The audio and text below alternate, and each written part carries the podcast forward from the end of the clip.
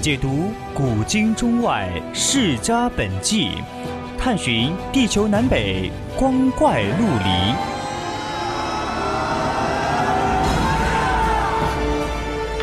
拨开历史迷雾，挖掘未解之谜。大千探奇，秘境追踪，VOC 广播电台百科探秘，为你展现神秘莫测的宇宙进程。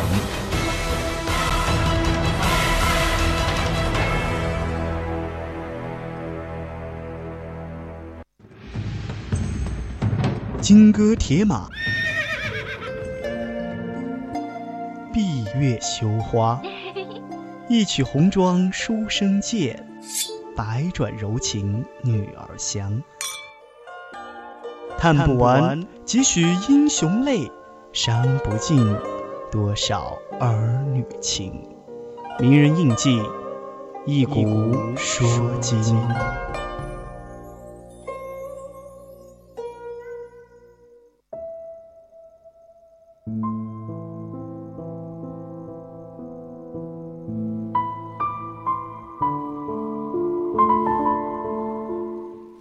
调频与您共享，亲爱的听众朋友们，晚上好！您现在收听到的是 FM 一零零四川宜宾学院校园之声 VOC 广播电台，我是主播于凤婉。相信大家都看过一些武打影视作品、电影或者是电视，是否还记得里面有一位大侠霍元甲？今天我们就用声音去解读他的魅力，也希望大家喜欢。同时，欢迎参与到我们的互动平台。分享你知道的关于他的故事，或者他在你心目当中的模样。我们的互动平台有短信平台零八三幺三五三零九六幺，以及 QQ 听友群二七五幺三幺二九八二七五幺三幺二九八。新浪微博上可以艾特 VOC 广播电台或者艾特 VOC 皖南。那现在就让我们一起来了解一下这位大侠霍元甲。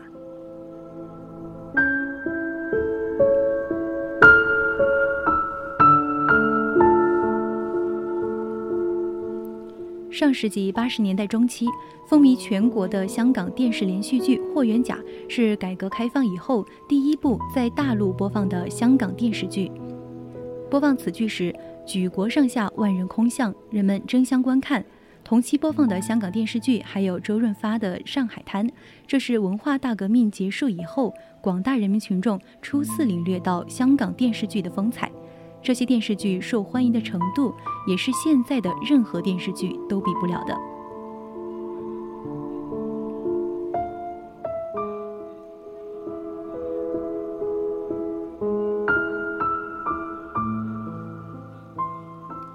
八六九年一月十九日，霍元甲就出生在老东乡河北静海县小南河村的以泉名于世的霍家，父亲霍恩弟。迷宗拳的第六代传人，常出入东北为客商当镖师，颇有名望。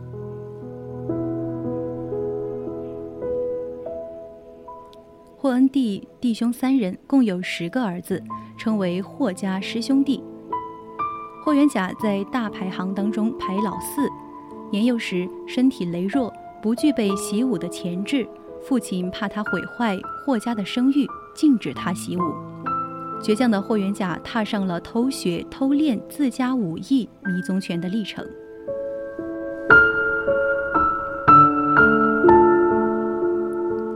在霍元甲的刻苦努力下，他的武功进步非常快，但是没有不透风的墙。霍元甲偷偷习武的事情还是让父亲知道了，父亲狠狠地训斥了他一顿，并再次下令不让他习武。但是，霍元甲并没有因此而停止对武术的追求，他只是答应父亲，自己绝不与任何人较量，绝不给霍家丢人。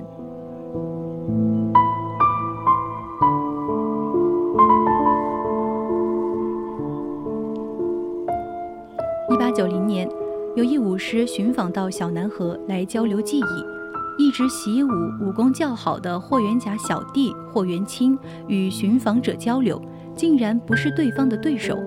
霍恩弟见状，知道遇到了劲敌，正想亲自上阵，忽然霍元甲站了出来，霍恩帝见霍元甲上来，气不打一处来，但是想阻止已经来不及。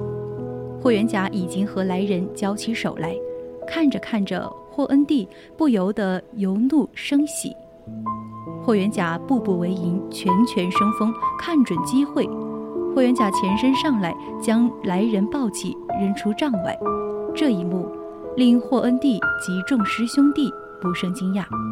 此时的霍元甲已经成长为能文能武、窥得霍家迷踪拳精髓的武者。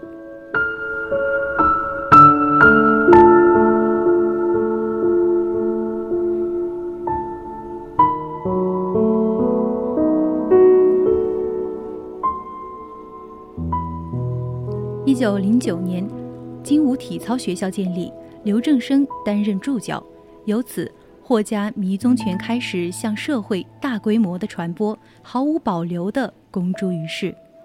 但好景不长，霍元甲的卡血病发作，于一九一零年九月十四日病逝。霍元甲逝世以后，他的家人及其追随者陈功哲、卢伟昌等人，为发扬精武之国魂。振奋民族精神，积极推进精武体育事业的发展。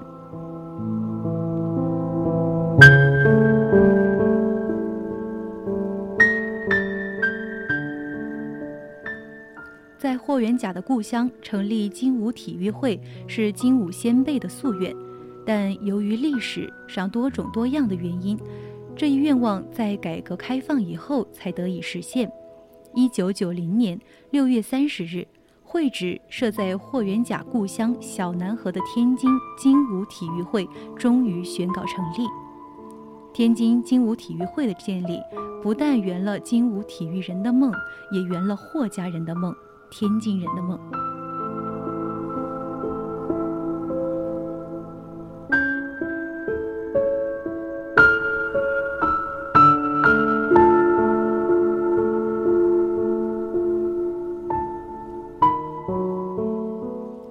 九零一年，一个俄国力士在天津自称是世界第一大力士，并说第二是英国人，第三是德国人。霍元甲闻听后，愤然地说道：“我国竟无一人吗？”便挺身而出，前往较量。俄国力士被他的大无畏气概所震慑，知道并非霍元甲的对手，便老老实实逃去了。这一次。大涨了中国人的志气。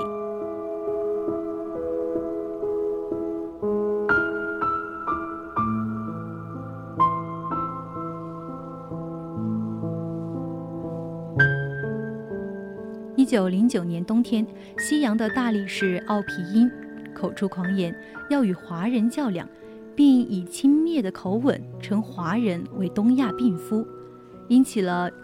沪上及同盟会骨干陈其美以及农敬孙、陈铁生、陈功哲等爱国人士的极大义愤。经过商议，邀请霍元甲来到上海与奥皮因比试。一九零九年十二月下旬，霍元甲带着弟子刘正生到达了上海，与奥皮因比武。据当时《时报》刊登。张元主人设类比武广告说：“中国大力士霍元甲军为北省拳术之冠，去年在碧园演技三日，无不称赞。”奥皮因听到后找借口说要去外地，于是相约到第二年的春天来一决高下。到了一九一零年的四月。霍元甲和他的徒弟刘正生第二次来到上海，经过几次商洽，订立了生死条款，再一次约奥皮因在张园搭架擂台比武，但奥皮因害怕霍元甲的高强武艺，仍然失约未到，不战而跑。自此，霍元甲威名大振，名扬沪上。同盟会成员陈其美运筹帷幄，顺势提出，希望十年内训练出千万名既有强健体魄又有军事技能的青年，以适应大规模革命运动和改良军事的需要。经商议，决定创办中国精武体操会，龙敬孙担任会长，霍元甲主持武术技击训练并习军事。一九一零年六月，以霍元甲的名义在《时报》上刊登上述消息。就这样。我国第一个民间体育组织诞生了。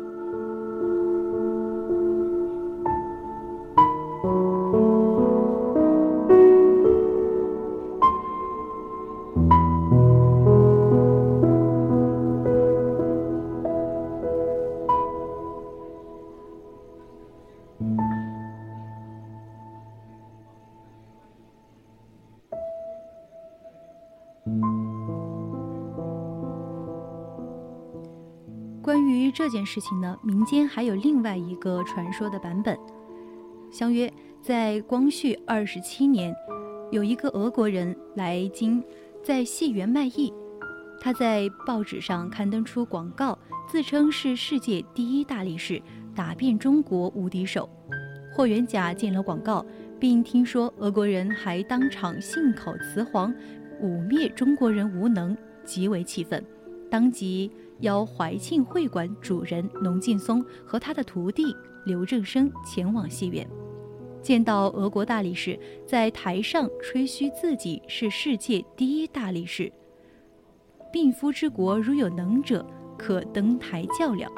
霍元甲在台下哪里还坐得住，不顾众人的劝阻，一个箭步，气宇轩昂地跳上了戏台，开门见山地说：“我是东亚病夫霍元甲。”愿在这台上与你较量。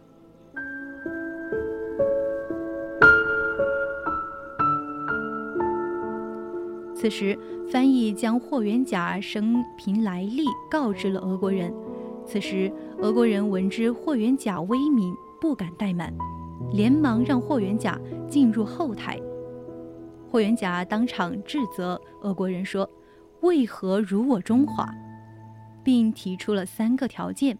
一是重登广告，必须去掉俄国人是世界第一的说法；二是要俄国人公开承认侮辱中国人的错误，当众赔罪谢过；否则就是第三个条件，我霍某要与之决一雌雄，并命其当机立断。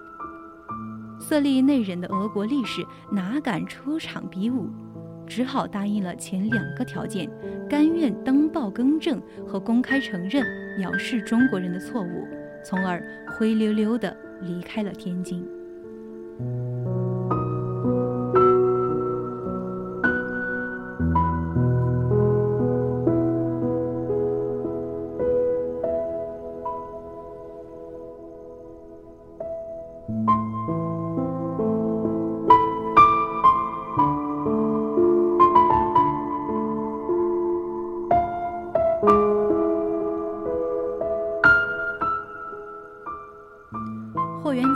血病发作，于一九一零年九月十四日病逝。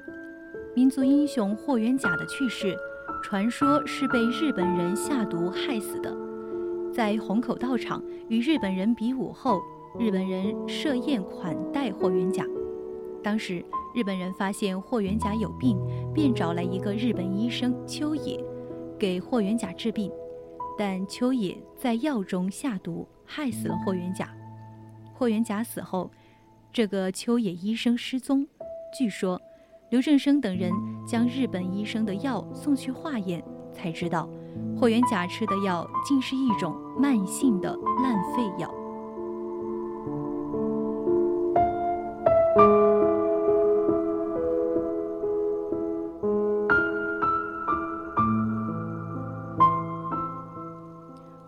甲一定是因为有病，所以才会让日本人来治病。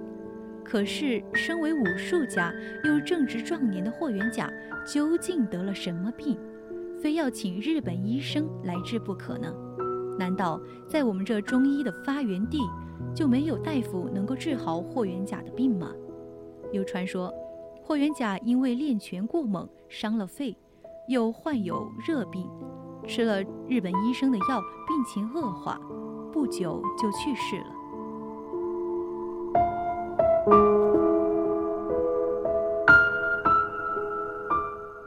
也有人说，霍元甲轻信日本人，才遭到了毒手。霍元甲与日本人的交往，仅仅是私人之间武技的比试。霍元甲不过是刚刚吓跑了一个英国大力士，日本人没有必要急于置霍元甲于死地。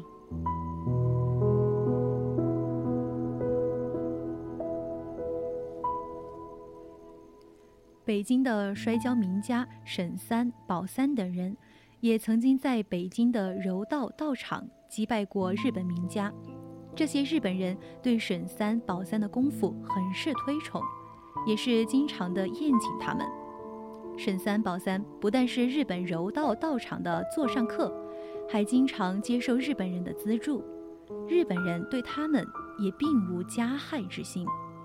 宝三还曾经参加过开国大典的表演，但是霍元甲和宝三他们不一样，他刚刚和日本人吃了一顿饭，就莫名其妙的死了。有人说，上世纪八十年代，在给霍元甲迁坟时，曾经查看过遗骨，发现霍元甲遗骨全部为黑色。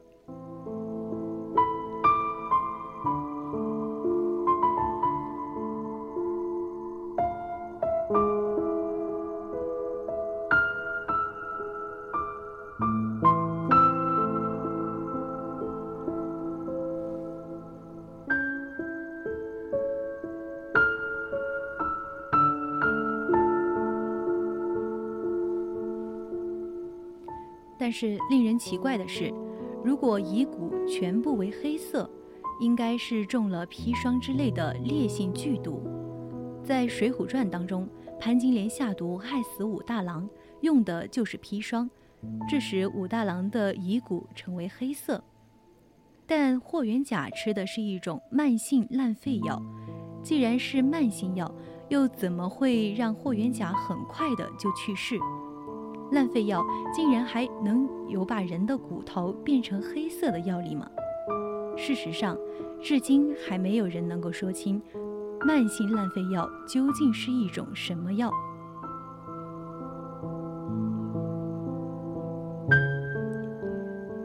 慢性烂肺药功能的药存不存在，恐怕都是一个疑问。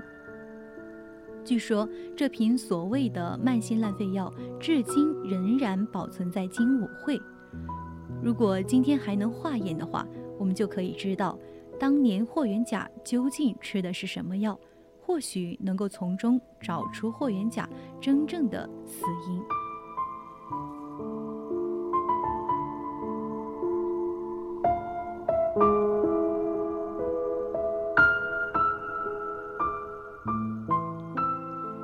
的名人印记到这里就要和大家说再见了，希望大家喜欢我们今天的故事，更多精彩内容敬请锁定青春调频，我们下期再见。